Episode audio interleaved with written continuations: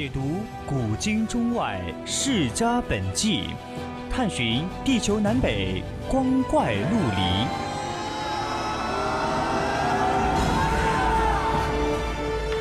拨开历史迷雾，挖掘未解之谜。大千探奇，秘境追踪，VOC 广播电台百科探秘，为你展现神秘莫测的宇宙进程。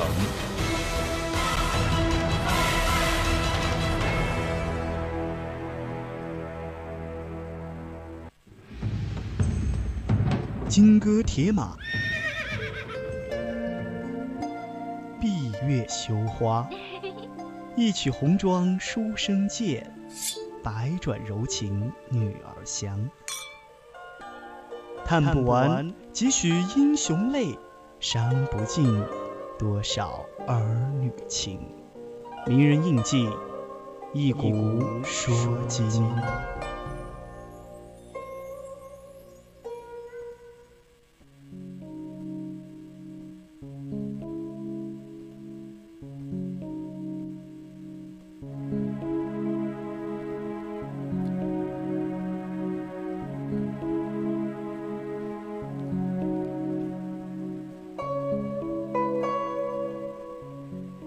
青春调频与您共享，亲爱的听众朋友们，晚上好。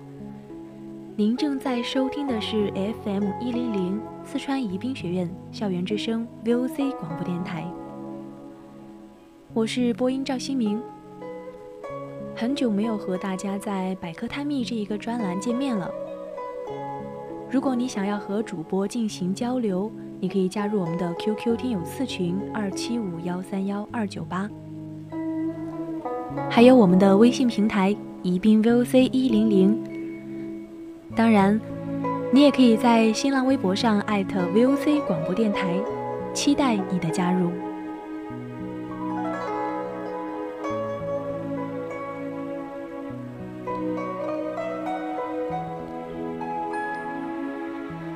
今天我们要讲的一个主角叫做张易之。这个人呢是远近闻名的美男，非常的受宠。当然，也因为他的颜值，所以武则天也是非常非常喜欢他的。那现在，就让我们一起去了解一下张易之的生平。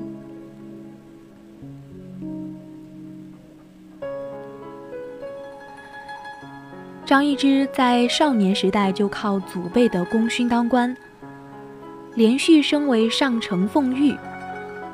到了二十岁的时候，长得是身材修长，皮肤白皙，姿态优美，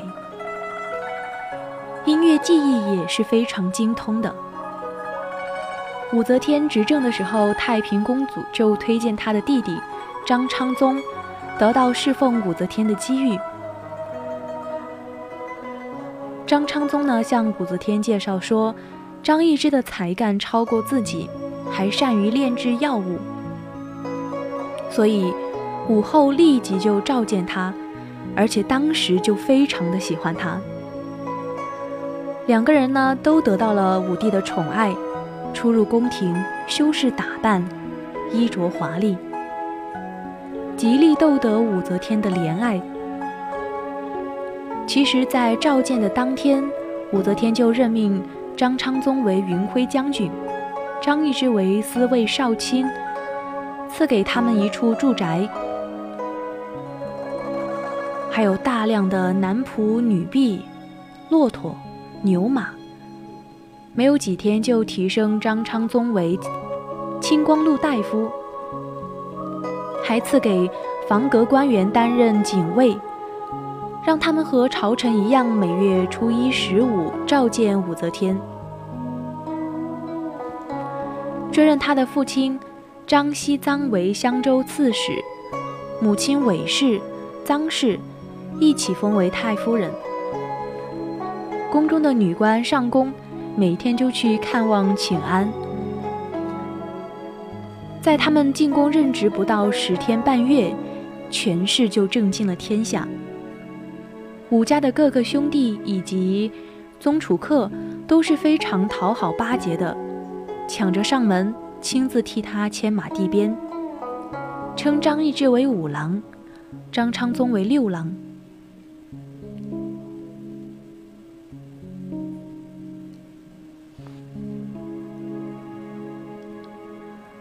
武则天每当宴会聚会的时候，都会让张易之和武家兄弟一同伺候。他们呢，就用掷骰、赌博这种本领去取乐，而且当时还有人嘲笑公侯倾向，并且是公开的诋毁，还公开的干一些迷乱、疯狂的事情。不再有什么羞耻畏惧。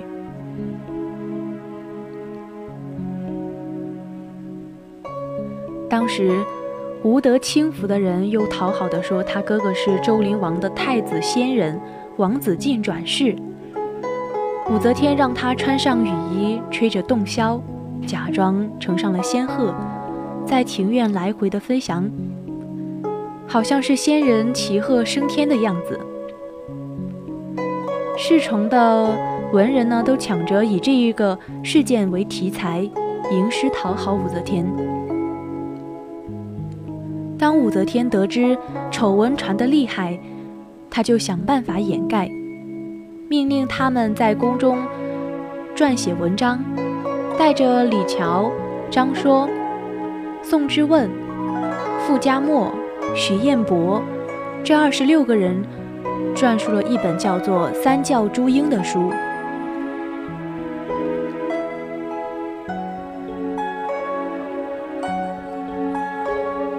竟武则天年事已高，张易之兄弟独揽朝政大权，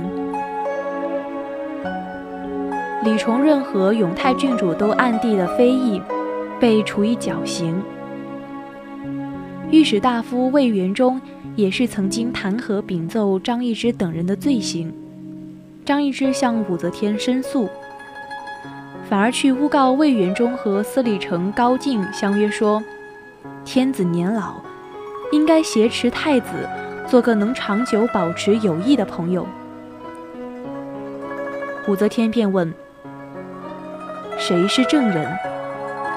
张易之说：“凤阁舍人张说。”第二天，在朝廷辩论，却都没有证据。但是，魏元忠、张说都被驱逐。从此以后，张易之等人更加的放肆，贪赃枉法。后来，武则天长久的生病，居住在长生院，宰相们都不能进去拜见，只有张易之等人在他身边伺候。张易之担心武帝哪一天死了，灾祸就要到来，于是带领他的同伙们，日日夜夜干一些不法的事情。小人的疏忽邪恶，使得平民百姓都知道了，甚至有人在交通要道旁边张贴告示，宣扬这些事情。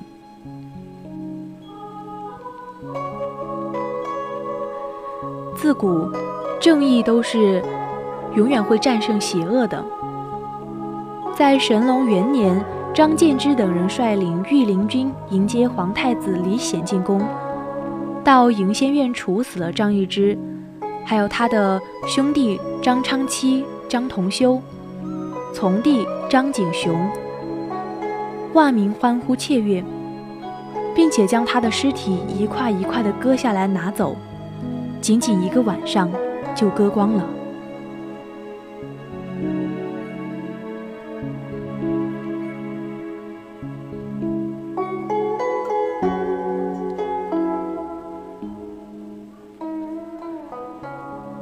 说起张易之这样有权势的人，他们的生活当然也是非常的荒淫的。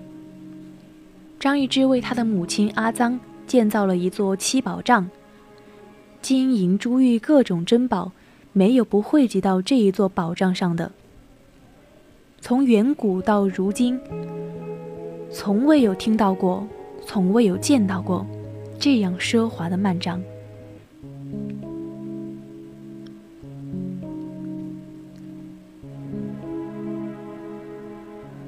关于张易之，还有人说他是非常残忍无道的。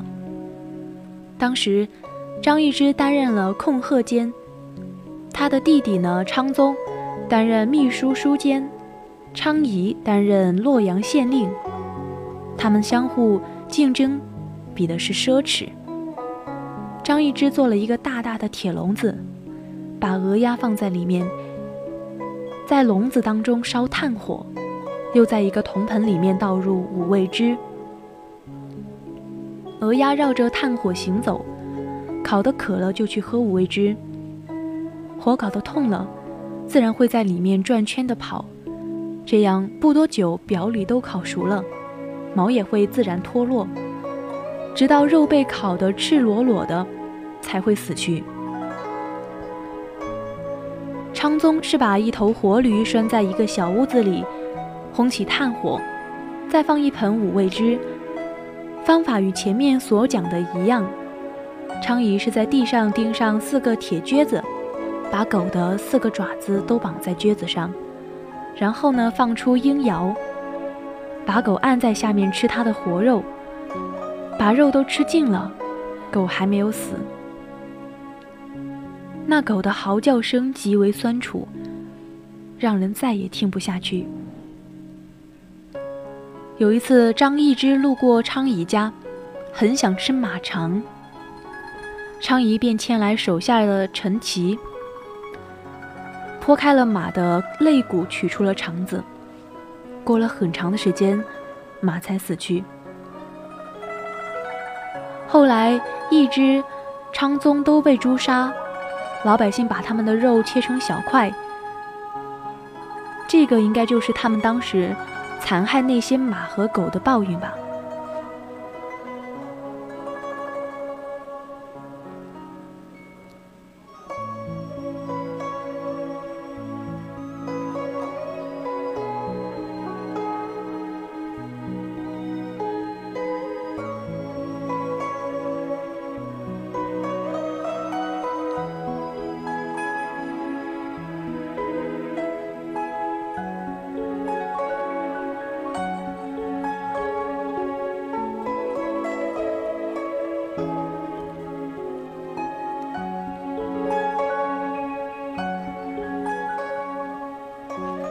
其实呢，关于张易之，很多人都会想到武则天，应该都会抱有一个疑惑，就是武则天真的有后宫吗？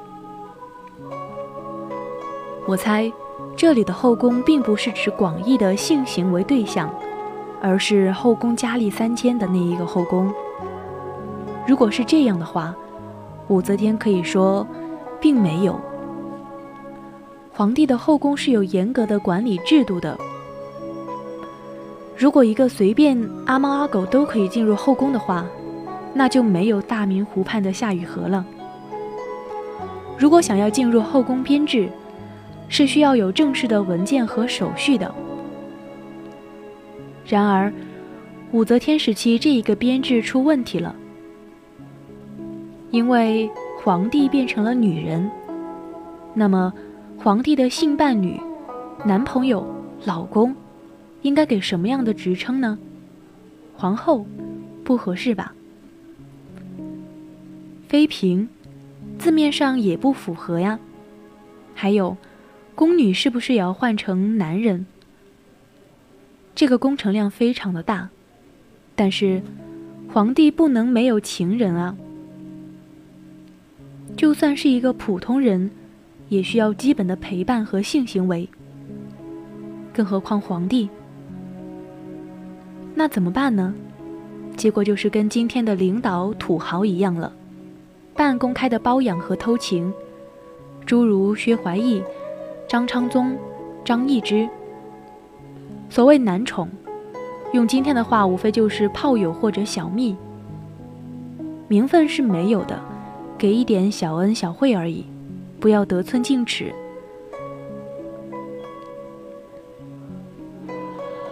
因为在当时女性当权的武则天时期男人并没有体现出和女性有任何差别。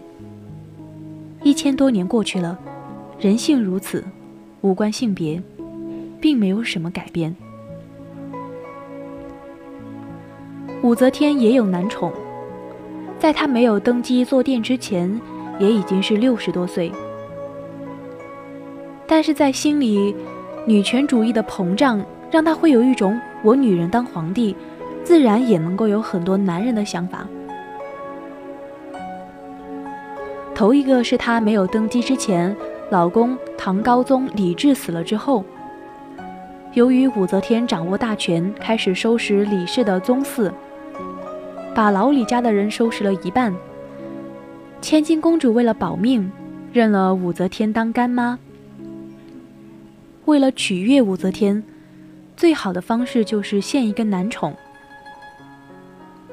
第一任男宠薛怀义，就来排遣寂寞了。薛怀义本名叫做冯小宝。出身街头小混混，没有什么生计，就靠卖假药、野药为生。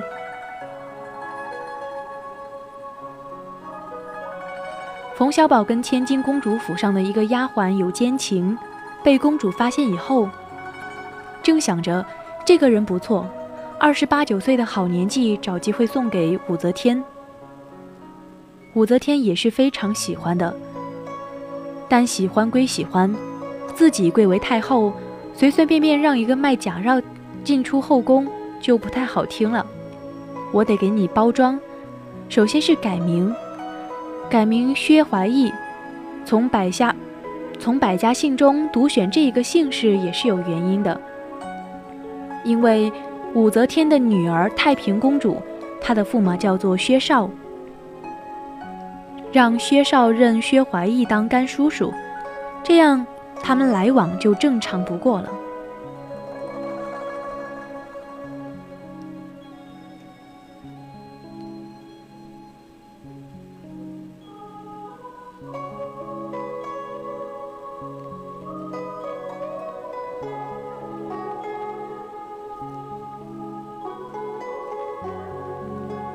武则天的二号男宠叫做沈兰缪，是一枚御医。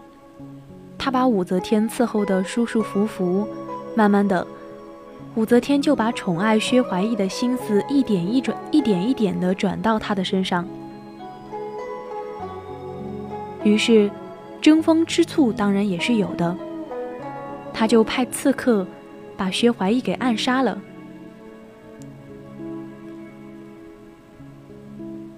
薛怀义的接班人，就是二号男宠，是一个什么样子呢？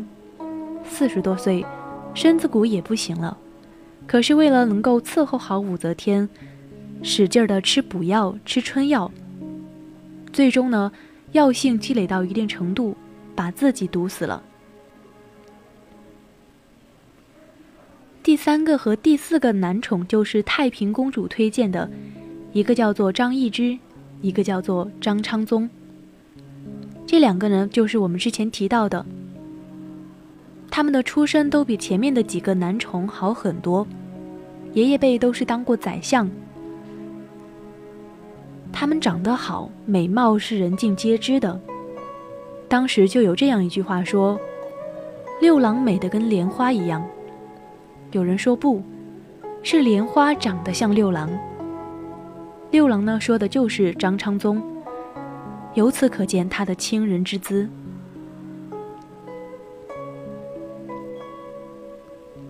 而张易之呢，是精通音律，弹琴弹得好。当时呢，两个人都是二十多岁，武则天都已经七十三岁了，加上两个人都是年轻貌美，武则天就很是喜欢。但是精神不济，所以很多正事就不闻不问，索性就交给了他们两个。朝中的这些大臣呢，想见天后禀报一点事情是很困难的，就得通过二张，通过他们俩的关系来觐见太后。